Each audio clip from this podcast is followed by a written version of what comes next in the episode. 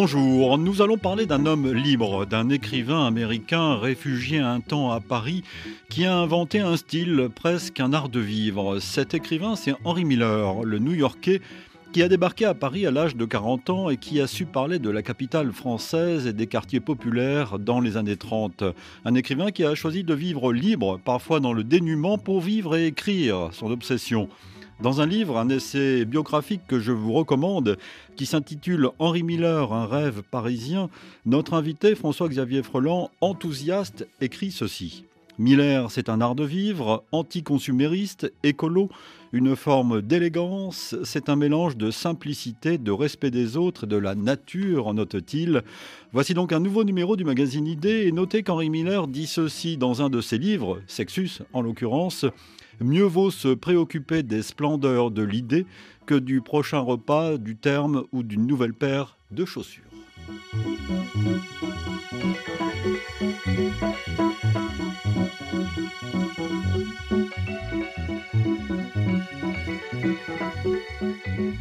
Bonjour François-Xavier Freland. Bonjour Pierre-Edouard Deldic, bonjour à tous. Merci d'être à ce micro, je suis ravi de vous accueillir, vous le journaliste devenu écrivain. Oui, euh, en fait, c'est eh assez euh, complémentaire. Hein. Il y a eu énormément dans l'histoire de, bien plus illustres euh, journalistes écrivains. J'ai mis du temps à, me considérer comme un écrivain. je me considère encore comme un auteur. Ah, parce que vous venez d'écrire, vous avez écrit notamment Un été à Anafi aux éditions Intervalle. Vous écrivez vous-même et vous vous êtes intéressé depuis fort longtemps à Henri Miller. Est-ce qu'on peut le qualifier d'anarchiste? Alors, en fait, ça dépend euh, sur quel livre on se base, sur quelle époque de sa vie on, se base. Euh, euh, libertaire, je trouve que ça lui va mieux. c'est pas tout à fait la même chose. Alors, en plus, il y a des anarchistes de droite, anarchistes de gauche. lui, on va dire que la balle est au centre. il est, il est vraiment inclassable. c'est un, personnage d'ailleurs qui côtoyait tout le monde. Hein. on va en parler durant sa période parisienne, autant des auteurs de droite que de gauche. il avait aucun, aucune forme d'intolérance. C'est quelqu'un d'assez ouvert. cela dit, je je crois que c'est quelqu'un, malgré tout, qui aimait l'ordre. Comme quoi, on peut être euh, libertaire et aimer un tout petit peu l'ordre. Euh, ça, c'est son côté un petit peu germanique. Hein. Miller, il est d'origine allemande, euh, américaine. Alors, nous allons évoquer sa vie et son œuvre dans cette émission. Alors, il faut rappeler que, qu'il est né en 1891 et qu'il est mort en 1980. Il a eu une vie fort longue et très, très agitée, comme quoi l'agitation peut servir aussi à la longévité. Oui, d'ailleurs, c'était un, grand cycliste ah. avant l'heure. Il, il, faisait beaucoup de vélo. Il y a énormément de photos, d'ailleurs, qui circulent sur les réseaux sociaux. On le voit sur sur son vieux vélo. Euh, c'est quelqu'un qui avait compris aussi qu'on ne pouvait pas être un intellectuel sans euh, faire travailler son corps. Et, jusqu'au bout, il aimait marcher, il aimait euh, voilà, se promener. Dans Paris, à l'époque où il était très pauvre, bah, il, a, il n'a fait que, que marcher. Et Dieu sait s'il a, eh bien, s'est promené dans cette ville de, haut en bas, d'ouest en est et, du nord au sud. Alors, commençons à évoquer son, son parcours qui commence à New York, à Brooklyn. Exactement, exactement. Ça commence euh, donc il est il est fils de tailleur. Hein, euh, il vit euh, bah, dans un dans un milieu social très pauvre, avec beaucoup de difficultés dans les fins de mois. On va dire un, cursus scolaire un peu compliqué. Ça commence bien, ça se termine mal. Je crois que là pour le coup il a il a du mal avec l'ambiance de, de, son école. C'est c'est énormément de, de bagarres.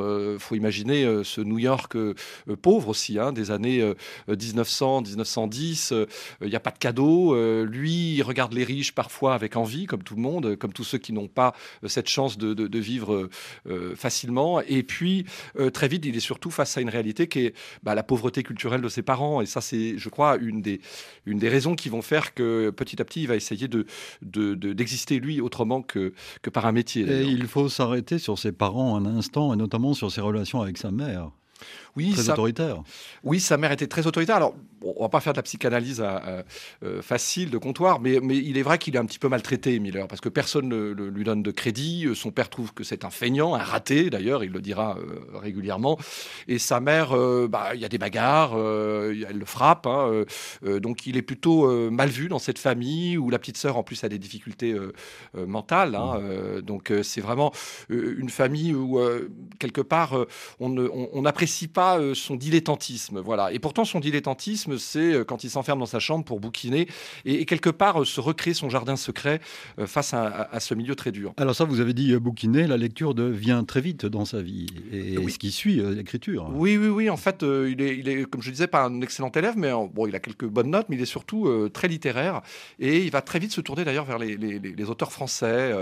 alors il y aura Rimbaud, il y aura évidemment Rabelais, et puis petit à petit les auteurs de son temps, de son époque. Alors un peu plus tard, il va évidemment se tourner bah, vers toute l'intelligentsia française, Proust et Céline. Encore plus tard, on en parlera. Alors ça, ce sont les écrivains français. Il y a d'autres écrivains qui sont des, maîtres pour lui. Je vous propose d'écouter ce qu'il disait en 1960 au micro de Georges Belmont dans un document de l'INA et de Radio France.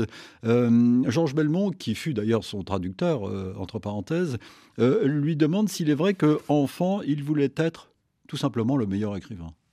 J'ai toujours prié entre peut-être 16 ans jusqu'à 20 ans que Dieu me fasse un écrivain, mais pas le meilleur. Je n'ai jamais dit cela, n'est-ce pas? Mais j'espérais de, de s'approcher un peu à Dostoevsky. Je savais que je ne peux pas euh, rivaliser, on dit. Euh, rivaliser, oui. Oui, Dostoevsky, parce qu'il était mon Dieu, mon idole. Hein. Mais j'espérais que, comme Américain, je pourrais donner quelque chose euh, équivalent, n'est-ce pas?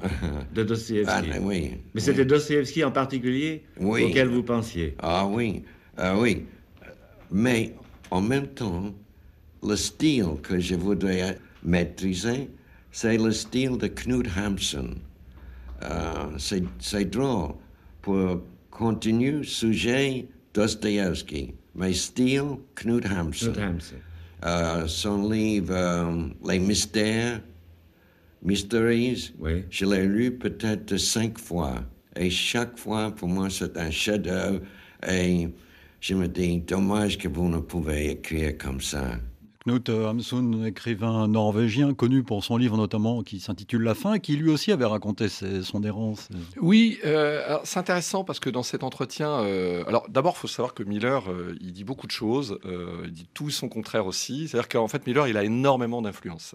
donc il va vous dire Dostoevsky, après ça va être Proust, après il va parler de J'ai remarqué ça, effectivement. Il, voilà. il parle de Balzac, ensuite il critique Balzac, voilà, ensuite il dit non, Balzac est un grand. Enfin, après, il a l'humilité des grands. C'est-à-dire que je pense que c'est pas quelqu'un qui se considérait comme un grand écrivain, ce que je crois il est, mais c'est quelqu'un qui très vite s'est affirmé comme écrivain. Et c'est ce qui l'a sauvé d'ailleurs de la misère quand, euh, aux États-Unis, quand il quitte son, son premier euh, boulot, hein, euh, directeur des ressources humaines à la Télégraphe Compagnie, et puis qu'il décide d'aller à Paris où il va franchement galérer. Mais là, on, en reparlera. Il y a une étape avant, c'est notamment, hein, notamment, c'est sa rencontre avec la, femme qui a marqué sa vie. Enfin, il a un premier amour au sujet duquel il va beaucoup parler pendant toute sa vie euh, également, mais il y a cette rencontre en 1924 avec une certaine June. Oui, alors June, je pense surtout qu'il va parler de June dans toute son œuvre. Euh, Mona, euh, qu'on retrouve à peu près dans tous ses livres, en tous les cas dans tous les premiers livres.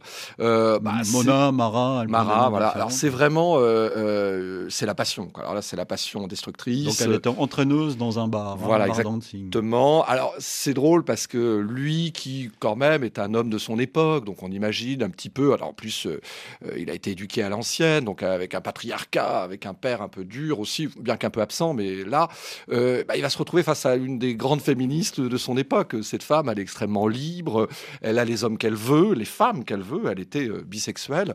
Lui, il en est extrêmement jaloux, mais c'est en même temps elle qui l'a poussé à, écrire et vivre de sa plume. Donc, elle en a fait voir de toutes les couleurs, mais en même temps, elle l'a, aidé. Ça a été presque même son premier mécène, puisqu'elle elle, elle l'a aidé financièrement, économiquement. C'est elle qui lui payera son, son billet de bateau pour aller euh, en France, 10 euh, dollars à l'époque. Et, euh, et, donc, elle, elle, est, elle, évidemment, elle a un rôle fondamental dans l'œuvre de. Oui, parce que vous l'avez dit, François-Xavier, elle l'a poussé, et il raconte ça très bien dans ses, dans ses livres, à écrire, à ne faire que ça même. Exactement. En fait, elle, elle était sans pitié.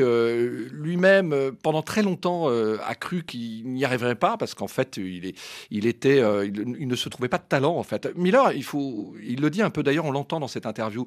Il a un peu le, mental d'un loser. Il le dit d'ailleurs souvent. Il a le mental d'un loser. Il se voit pas arriver. Euh, la vie est une galère pour lui. Euh, il, est, né là où il fallait pas. Euh, il a des parents qui l'auraient pas voulu. même peut-être des femmes qu'il n'avait pas choisies, qu'il a croisées et qui n'étaient pas forcément celles qu'il attendait. Donc il n'a pas forcément eu la vie qu'il rêvait, Miller. Ensuite, il va l'avoir. dès qu'il prend le bateau et dès qu'il décide enfin de, de, quitter cette femme, June, alors là, il a la vie qu'il choisit. surtout quand il décide de, quitter les, États-Unis. Je vous propose de, retrouver Henry Miller qui explique pourquoi, euh, finalement, il a quitté les États-Unis. C'était dans une interview, cette fois, en 1960. Euh, ma carrière a commencé assez tard dans ma vie. J'étais désespéré avec ma vie en Amérique. Je n'ai vu aucune chance pour moi là-bas. Euh, Mais pourquoi cela? Pourquoi? Pas de chance. Je sais pas. C'était. comment? Il me semble que toutes les portes étaient fermées, comprenez-vous? Euh, tout ce que j'ai fait comme métier, comme vous dites, des jobs, des emplois, n'est-ce pas? Rien n'était euh, un succès. Hein? Euh, j'étais un raté complètement. Alors, la dernière chose que j'ai pouvais faire, c'était écrire. Hein? C'était une sorte de, de salut pour moi d'écrire. Je pensais que j'étais un homme perdu. Alors ça, c'est une interview réalisée en 1960 à Cannes, au, festival. Et là, donc, il euh, confirme ce que vous disiez. Oui, euh, finalement, c'est une leçon de philosophie parce que euh, beaucoup de gens aujourd'hui devraient commencer par se demander et, par se considérer comme des ratés. Ça leur permettrait d'évoluer. Or, on est totalement dans une société où on commence par être quelqu'un qui a réussi, on ne veut être qu'un winner, et on oublie que nous ne sommes que des humains et que le cheminement, c'est ça qui est intéressant. C'est pas d'être connu à, à, 20 ans. Miller, c'est vraiment ça c'est, euh, il avoue en fait ses défaites. Et, c'est ce qu'on ressent d'ailleurs dans sa littérature. Euh, il se cache pas, Miller. Hein. Il est vraiment un raté dans tous ses bouquins euh, pendant très longtemps. il se cache pas derrière son petit doigt. Il n'y a pas de vie romancée. Alors on sait très bien que c'est de l'autofiction, donc c'est pas tout à fait sa vie, mais enfin en tous les cas, il se montre pas sous un, beau jour. Miller d'ailleurs, il a reçu toutes les critiques. on lui a envoyé des flèches à cause de ça, parce que justement, on, le considérait comme quelqu'un qui avait une vie de patachon, pas sérieux, limite parfois euh, dans ses mœurs, etc. Euh, et on va en reparler. On va en parler dans un instant. François-Xavier Freland. Euh, premier voyage à Paris en 1928 avec June. Ah oui. Avant un tour d'Europe. Alors là, c'est le, beau voyage. C'est presque un voyage de noces. Là. Je pense qu'il il imagine que ça va durer. D'ailleurs, avec June, il est très très épris d'elle. C'est formidable. Alors là, pour le coup, il réalise un rêve hein, qui est d'aller à Paris hein, et puis de, connaître cette Europe qu'il a lu dans les, dans les, dans les livres. mais Paris, c'est évidemment un, un, immense coup de foudre. il faut imaginer, c'est des années folles. Euh, c'est encore cette ambiance dans les cabarets, euh, cette fête permanente hein, dont a parlé euh, son grand concurrent Hemingway. Donc on vit dans cette espèce de d'insouciance de l'entre-deux-guerres. Et Miller, c'est vraiment Noël à ce moment-là pour lui. C'est un moment extraordinaire et, et, qui va durer peu de temps parce que finalement ils vont rentrer aux États-Unis et là c'est le retour à la case départ. Alors ça c'est Paris est une fête, retour aux États-Unis et là ça se passe mal. Ah bah là très mal. D'abord il continue d'être un raté. ses bouquins il a du mal à les écrire. Euh, sa femme, euh, June, parce qu'il est marié, euh, bah, continue de le tromper. continue. Alors, elle repart en plus à Paris sans lui avec une autre femme. Alors là, donc il, en raconte très bien dans son œuvre d'ailleurs. du jour au lendemain d'ailleurs. Du jour au lendemain. Il, s'élève un matin, elle est partie avec sa, son ami. En fait. Donc lui, il reste dans cet hiver new-yorkais avec la neige, la tête au carreau. il pleure toutes les larmes de son corps et, et, il se dit que quelque chose ne fonctionne pas en fait dans cette vie-là. lui qui en plus peste contre euh, cette vie américaine standardisée. Hein. Il supporte pas cette, cette ambiance américaine où déjà on voit le, se profiler la société dans laquelle on vit aujourd'hui, euh, globalisée, mais surtout standardisée, euh, l'American Way of Life, hein, où il y a ce consumérisme déjà, où on rêve que d'une chose, c'est d'avoir une maison, une voiture et, et une femme la plus belle. Enfin bref, tout est, tout est désincarné. Et, lui, il rêve de poésie en fait. Il rêve de poésie et, c'est pour ça qu'évidemment, Paris est comme un petit, un petit feu qui scintille dans sa tête. Alors il décide de, de, de quitter les États-Unis et de débarquer à Paris sans le sou. Alors là, il part vraiment. Là, c'est une aventure. Alors là, pour le coup, l'aventure commence. Hein. J'ai presque envie de dire, c'est un peu comme ces, ces, garçons qui quittent l'Afrique et qui viennent euh, par bateau. Euh, lui, euh, évidemment, il a la chance d'avoir un bateau. il prend le bateau normal, on va dire. Mais enfin, en tous les cas, il a, il a, il a 10 dollars en poche. il sait pas où il va. Il a croisé un type qui s'appelle Fred Perles, qui va devenir son meilleur ami lors de son premier voyage. Il a vaguement une adresse. il va se raccrocher aux branches et, et il prend le risque de, de, de, de, vivre la vie de raté à Paris, ce qui va d'ailleurs se passer dans les premiers mois. Il, il, débarque dans cette ville qui est quand même sans pitié. D'ailleurs, il va le raconter. Hein. Paris euh, ne fait pas. Là, c'est un autre Paris qu'il découvre deux ans après son voyage de noces entre guillemets. Exactement. Alors là, euh, en plus, euh, je crois qu'ils y étaient au, printemps avec avec June, et là, il arrive l'hiver. C'est février. Il fait un froid de gueux. c'est mal chauffé. les Français sont pas très propres. Les sanitaires, c'est pas ça. Il y a une ambiance un peu un peu rude. Alors lui, il habite du côté de Montparnasse. Hein. il a pas, il a même pas d'argent pour se payer un café. Et puis, à un moment, ses copains lui disent T'es bien sympa, mais je vais pas te, je vais pas t'avoir à la maison tout le temps. Donc, il est obligé de dormir sur des bancs. Voilà ce que vous écrivez, François-Xavier, dans votre livre, vraiment qui est, formidable. Henri Miller, un rêve parisien. À partir du printemps 1930, Henri Miller vit le plus souvent dehors, comme une échappatoire à une angoisse sourde, la peur de la page blanche, le brouhaha, ça brasse et ça distrait, et puis ça ne coûte rien, peux pas aller au cinéma, je suis court de quelques sous, alors promenade, écrit-il. Cette phrase, euh, d'ailleurs, c'est la, fin de ma, c'est la fin de mon livre aussi. Je l'ai, je l'ai récupéré. Oui, oui, bah c'est ça, en fait. Euh, Miller, il a, il, a, il a, tout de suite compris que Paris, quand même, offrait quelque chose, c'est Paris. En fait, euh, Paris, oui, tout est cher. Oui, aller au cabaret, oui, les cafés, c'est cher. Mais si vous aimez la beauté de l'architecture, si vous aimez les scènes pittoresques, bah, Paris, c'est un livre ouvert, c'est une vitrine. Et, lui, bah, c'est un grand marcheur. donc, au moins, il prend du plaisir à découvrir cette ville, les moindres recoins, euh, les coins les plus sombres d'ailleurs. Hein, et c'est là où il va croiser euh, Brassailles, hein, le photographe. Euh, il va aller parfois se promener sur les bords de quais où on, croise comme ça des, types un peu louches, des femmes de joie qui se cachent. C'est ce ah, Paris-là qu'il va fréquenter. Les filles de joie, il les a beaucoup fréquentées. Hein. Oui, il les a fréquentées comme beaucoup d'écrivains et d'intellectuels de, son époque, sauf que les autres ne le disaient pas. C'est bien ce que je disais tout à l'heure sur, sur l'aspect sincère de Miller. Alors, on, l'a, on a fait le procès d'Henri Miller en disant qu'il était un pornographe, un, écrivain obscène. Il est vrai que le sexe occupe une place dans son œuvre, mais il n'y a pas que ça, loin de là. On va en parler dans un instant. Écoutez ce qu'il disait quand on lui reprochait d'être, euh, reprochait, oui, il s'agissait d'un reproche d'être euh, un écrivain qui parle trop de, de sexe. Peut-être euh, on peut dire que j'étais un peu obsédé par cette question. Étant américain, d'un pays euh, puritain, peut-être inconsciemment, je suis, je suis allé plus fort que les autres. Vous avez réagi contre le puritanisme américain? Euh, Je dis peut-être euh, inconsciemment, pas avec délibération. C'était tellement naturel pour moi parce que je décris mes expériences seulement. la vie sexuelle, la question de, de, manger, euh, la, question de trouver euh, l'argent, etc., logement, hein, euh, par la philosophie. il y a des gens, des critiques aussi, qui me critiquent parce que je mets trop de philosophie dans mes livres. Alors, on ne peut pas satisfaire tous les gens, n'est-ce pas? D'un côté, ils me reprochent pour les choses euh, sexuelles hein, et les autres pour, euh, comment, pour les profondeurs pas, assez euh, approfondies, comprenez-vous?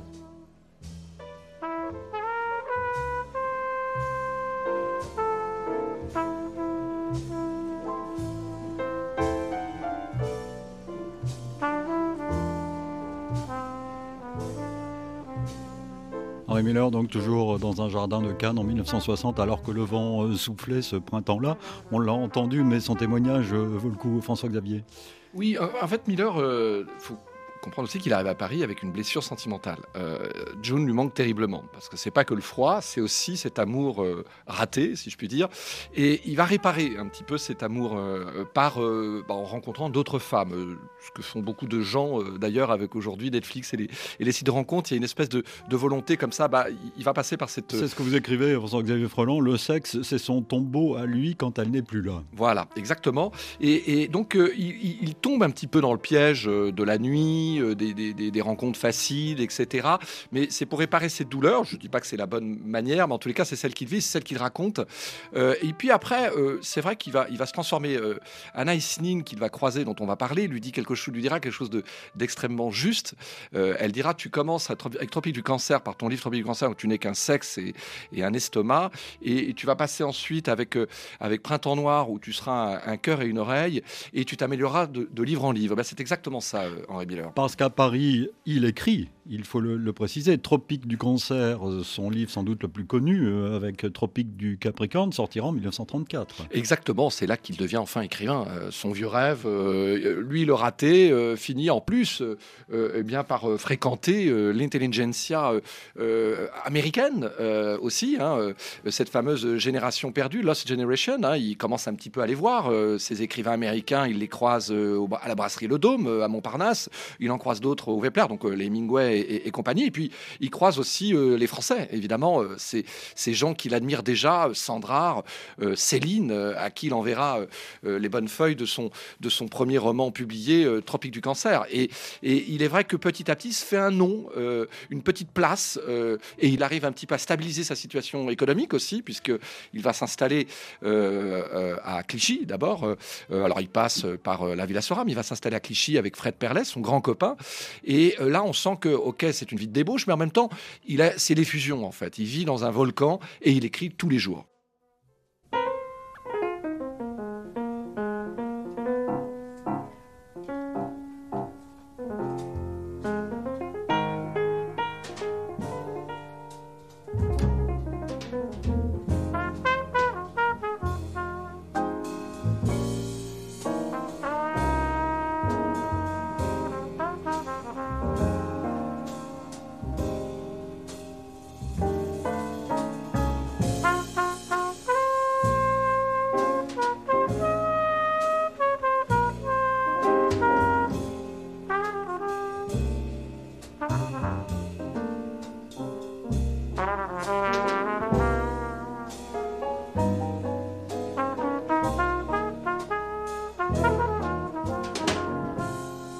Faut s'arrêter quand même sur Céline parce que moi je ne peux pas m'empêcher à chaque fois que je lis Henri Miller et je suis vraiment euh, j'aime beaucoup cet écrivain, je pense à Céline immédiatement. Vous écrivez François-Xavier Freland, l'influence de Céline sur le style Miller à l'heure où ce dernier peaufine Tropique du cancer n'échappera pas à Brassailles, le grand Brassailles, le photographe.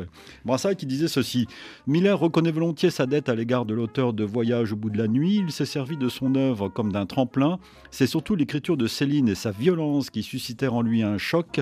Il injectera lui aussi dans sa prose le revivifiant sérum du langage parlé.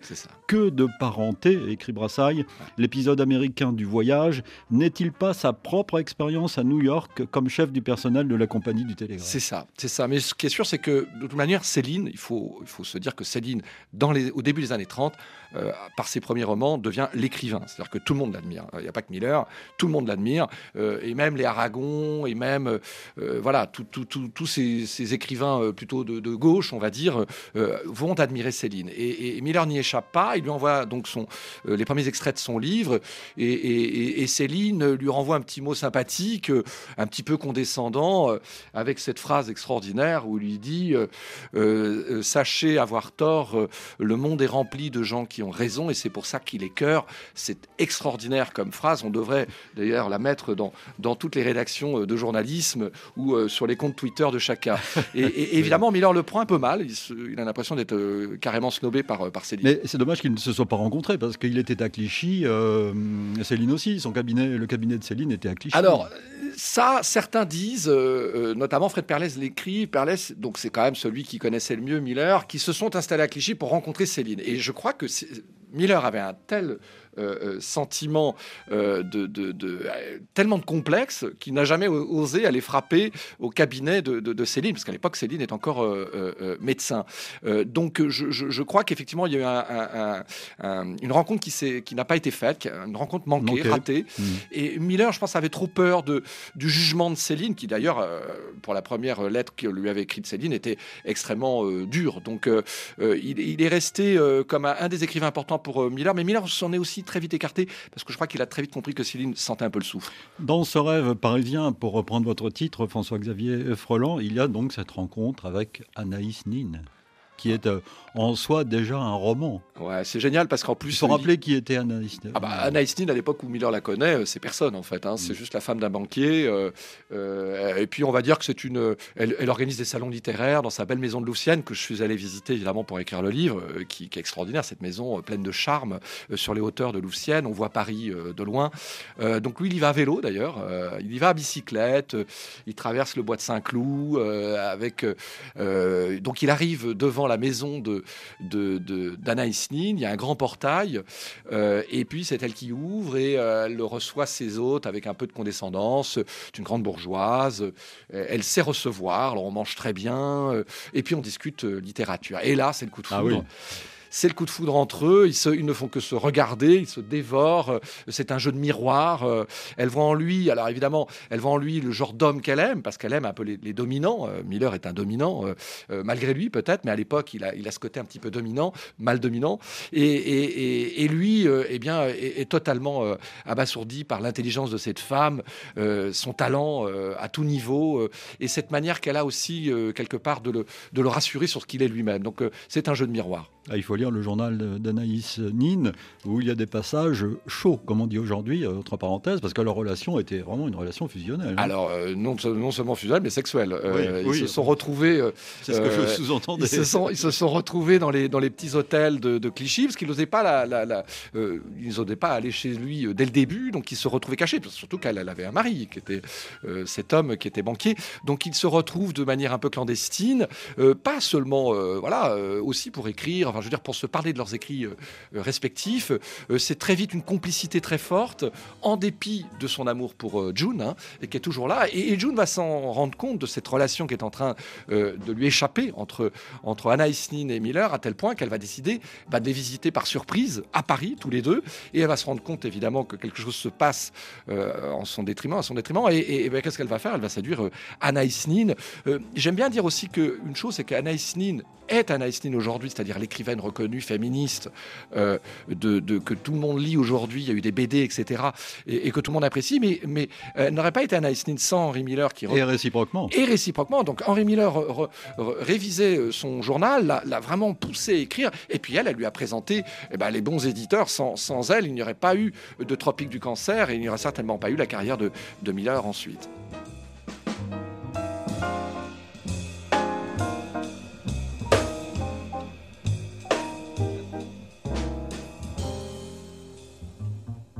Et si vous nous lisiez un extrait de, de, Miller, qu'est-ce que vous avez choisi ah bah Moi, je trouve que quand il quitte euh, Paris, qu'il part en Grèce, et puis qu'ensuite il, va aux États-Unis avec cette vie euh, d'ascète hein, qu'il va avoir euh, à Big Sur, je dirais même sobre avant l'heure, écolo avant l'heure, c'est pour ça qu'il intéressait les hippies et la Beat Generation.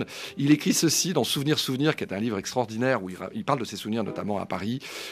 Chaque fois que je songe à Paris, je songe au mauvais temps. Il me semble maintenant que toujours il allait pleuvoir. On souffrait du froid, les jours de pluie à l'automne, au printemps ou à l'hiver, même quand il y avait un semblant de chauffage. Mais les cafés exhalaient une chaleur délicieuse où se mêlaient les odeurs de café, de tabac, de vin et l'arôme des corps parfumés et appétissants. Même les garçons avaient l'air intéressants, chacun unique et particulier. Il a une phrase, il a une phrase magnifique euh, sur euh, l'ambiance à Paris. Euh, il parle de la lumière bleuâtre de l'aube métallique. Je trouve cette phrase formidable. Et peut-être une dernière. Le cafard. Combien de fois a-t-on entendu ça à Paris? C'était une humeur à respecter. Donc, euh, euh, on a bien compris qu'il allait euh, partir en Grèce, qu'il est parti en Grèce après son séjour à Paris, mais son séjour à Paris est aussi un séjour, je le répète, d'écriture, parce que je voudrais quand même citer quelques titres. on a parlé de Tropique du cancer en 1934, et il écrit Aller-retour New York en 1935, Printemps noir en 1936, Tropique du Capricorne en 1939, donc ces années 30 sont des années prolifiques. Et moi, je conseille cette trilogie qui s'intitule s'intitule La crucifixion en rose, écrite au début des années 50, enfin en plusieurs, en plusieurs fois, 49, 52, 60, Sexus, Plexus, Nexus, où là il raconte cette vie aux États-Unis avant son arrivée à Paris. Oui, et puis évidemment j'ai envie d'inciter de, les, les, auditeurs à aller voir aussi ce qu'il a écrit après, parce que là on est dans l'époque foisonnante, pour moi c'est un peu l'adolescence de l'écrivain, mais ensuite il va se calmer, il va se diriger vers l'ésotérisme, la spiritualité asiatique. Alors, on, avance, on avance, et là on va partir euh, en Grèce en quelque sorte, car il a fait, il, a fait une, une, rencontre aussi importante dans les années 30, c'est euh, la rencontre de, Laurence Durel. Oui, alors là pour le coup, l'écrivain euh, anglais qui vivait déjà en Grèce. Voilà, c'est Laurence Durel qui lui écrit, qui a lu Tropic of Cancer. qui lui écrit en 1935. Voilà, il est tout jeune, hein, Laurence Durel à l'époque, il a 25 ans ou à peine, et il a déjà publié, il écrit lui aussi, et, là, pareil, il lui envoie donc dans cette lettre de, félicitations un, premier livre comme ça, et Miller estomaqué, se reconnaît dans le style de Durel. c'est une admiration réciproque, et, Évidemment, Durel a cet avantage de vivre dans un pays ensoleillé, de lumière. Et Miller, euh, dont on a compris qu'il euh, parfois se plaignait lui aussi du mauvais temps, commence parfois à trouver le temps long à Paris et rêve lui aussi de partir euh, dans cette Grèce antique, hein, de connaître aussi cette, cette, cette réalité de l'Europe qu'il a évidemment toujours passionné à travers les livres et peut-être aussi de connaître une, une sorte de vacances. il a besoin lui aussi de se reposer. Il a une vie trépidante à Paris, on l'a compris. Euh, la nuit, le jour, il écrit euh, le jour, il sort la nuit. Il a besoin de se reposer. Il a, il a bientôt 50 ans, hein, à la fin des années 30. Euh, c'est quelqu'un qui a, voilà, qui a déjà un petit peu roulé sa bosse. Et son copain Durel le fait rêver, lui parle de croisière en bateau. Ah, malheureusement pour lui, ce séjour en Grèce ne va pas durer longtemps parce qu'il y arrive en 39, il en repart en 1940. Alors voilà, lui, en plus. Contraint il forcé. Voilà, il part en juillet 39. On entend déjà les bruits de bottes. Hein. Munich, c'est déjà loin. Hitler est pas loin de déclarer la guerre. donc on sait que le monde court à sa perte. L'apocalypse est tout près et lui va passer quelques vacances euh, en Grèce, euh, à Corfou, hein, c'est là qu'habitait euh, Lorenz Durel, dans cette fameuse Maison Blanche, et ils vont se balader tous les deux un peu partout jusqu'en Crète. Mais surtout, c'est de Grèce qui voit le début de la guerre, et on, le, lit d'ailleurs dans ce très beau livre Colosse du Marossi, qui est, de Marossi, qui est vraiment un des, grands livres de Miller, qui, en a fait presque un écrivain grec. Hein. Il faut savoir que dans toutes les librairies grecques où moi je passe une partie de l'année, vous avez le Colosse de Marossi d'Henri Miller. Vous avez même plus de livres de Miller que de Proust. Qui est un livre de sagesse, là, pour le qui est un livre de sagesse. Euh, c'est là où il dit il faut arrêter d'écouter la radio, euh, d'écouter les journaux. Ah désolé pour vous. Sauf euh, Il faut stopper tout ça et, pour être un peu vivre tranquillement. En gros, voilà, arrêter de vivre avec l'actualité. C'est quand même extrêmement visionnaire aujourd'hui.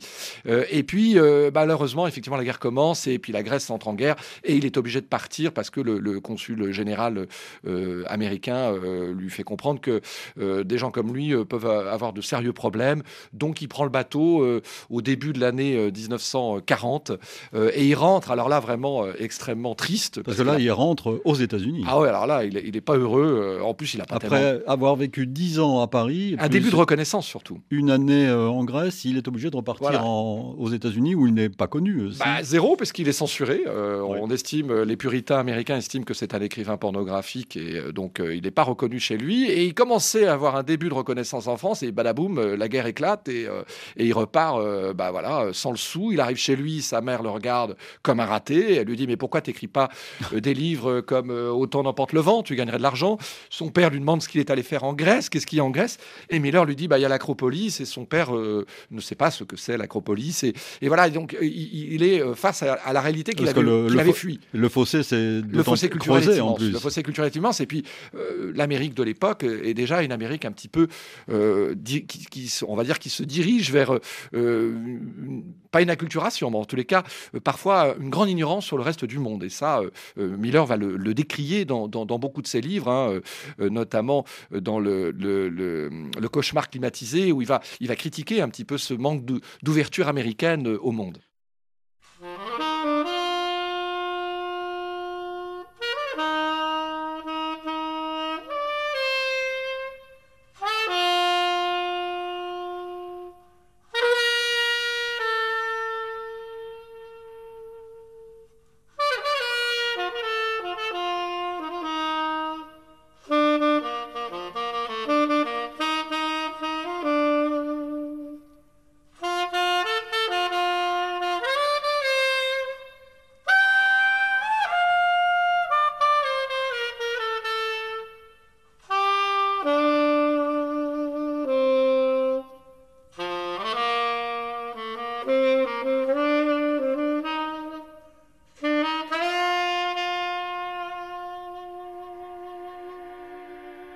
Quelques mois avant la guerre, je décidai de prendre de longues vacances. Depuis longtemps, j'avais envie, entre autres, de visiter la vallée de la Dordogne. Je bouclai donc ma valise et pris le train pour Rocamadour, où je débarquai de bonne heure, un matin, vers le lever du soleil, la lune brillant encore d'un éclat vif dans le ciel.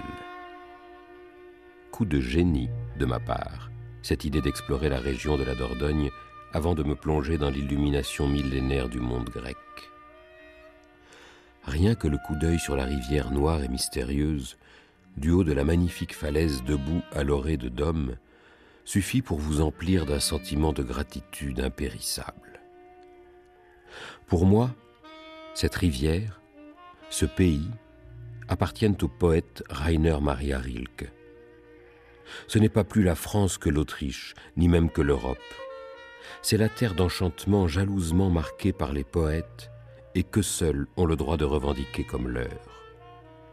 Ce qui se rapproche le plus du paradis, en attendant la Grèce. Le paradis des Français, mettons, par manière de concession. Un paradis, en fait, dont l'existence doit remonter à des milliers et des milliers d'années. Je suis convaincu que c'était bien cela pour l'homme de Cro-Magnon, malgré le témoignage fossilisé des formidables grottes qui indiquent des conditions de vie plutôt stupéfiantes et terrifiantes. Rien ne m'empêchera de croire que si l'homme de Cro-Magnon s'installa ici, c'est qu'il était extrêmement intelligent, avec un sens de la beauté très développé. Rien ne m'empêchera de croire que le sentiment religieux avait déjà atteint en lui un haut degré de développement et qu'il a fleuri en ces lieux, alors même que l'homme vivait comme une bête au fond des cavernes. Rien ne m'empêchera de croire que cette grande et pacifique région de France est destinée à demeurer éternellement un lieu sacré pour l'homme et que, lorsque la grande ville aura fini d'exterminer les poètes, leurs successeurs trouveront ici refuge et berceau. Cette visite à la Dordogne fut pour moi, je le répète, d'une importance capitale. Il m'en reste un espoir pour l'avenir de l'espèce, et même de notre planète. Il se peut qu'un jour la France cesse d'exister, mais la Dordogne survivra, tout comme les rêves dont se nourrit l'âme humaine.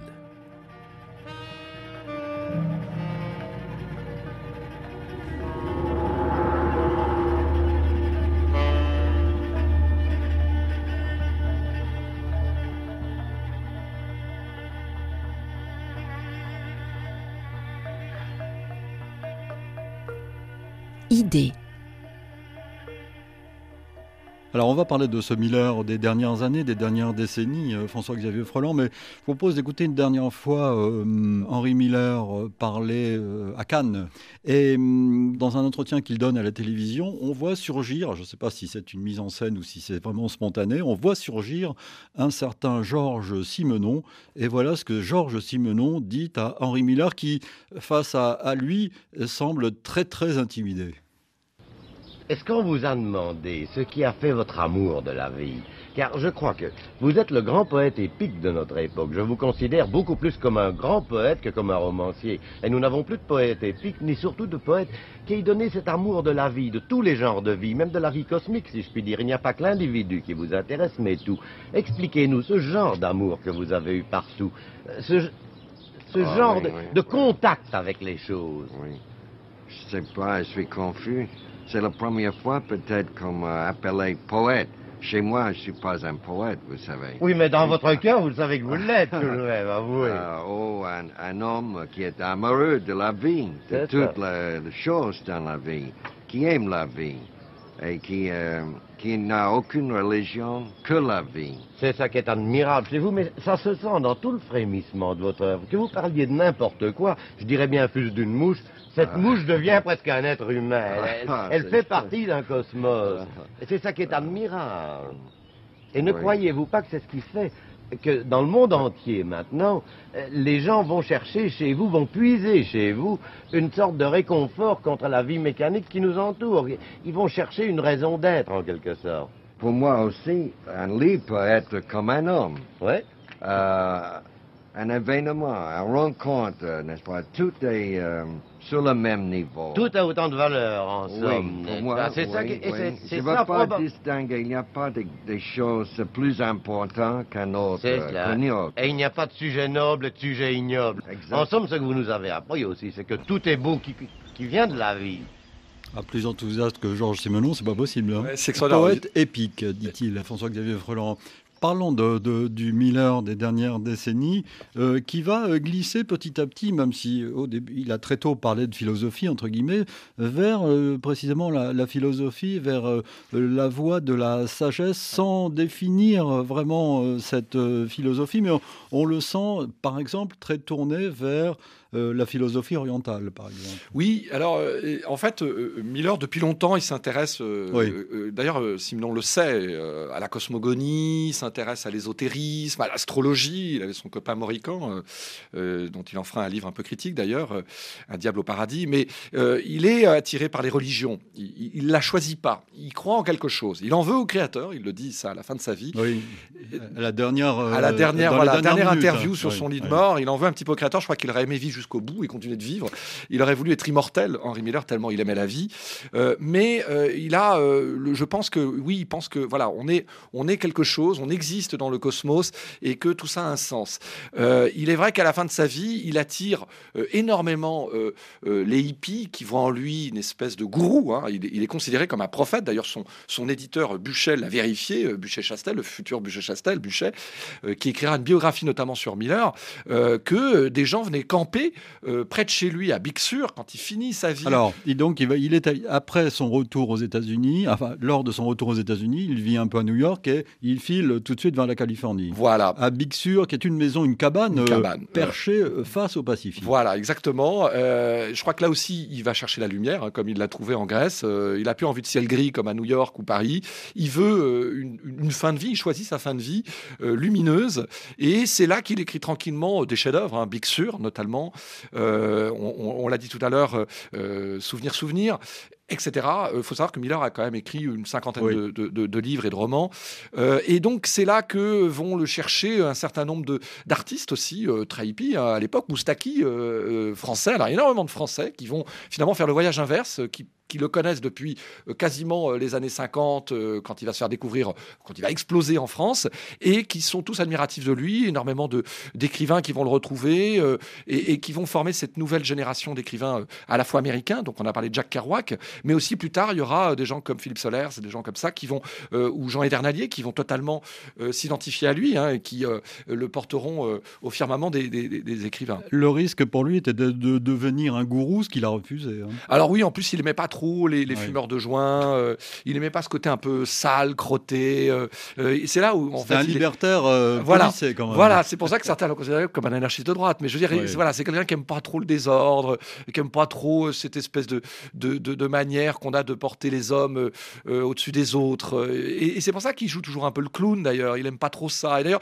il prenait pas les hommes au sérieux. Il prenait l'humain au sérieux en, règle générale et, et, la vie au sérieux. Mais les hommes, ce qu'il appelait la sagesse du cœur, hein, la sagesse. Voilà, c'est, je pense, quelqu'un effectivement qui avait, qui avait créé sa religion sans le savoir, une forme de religion, une forme de Bible. Son œuvre est une forme de Bible pour certains. Mais il n'a jamais voulu tomber dans la facilité, euh, François-Xavier Freland. Je propose d'écouter une dernière fois Henri Miller parler euh, notamment du conflit qu'il a avec lui-même en permanence. Écoutez-le.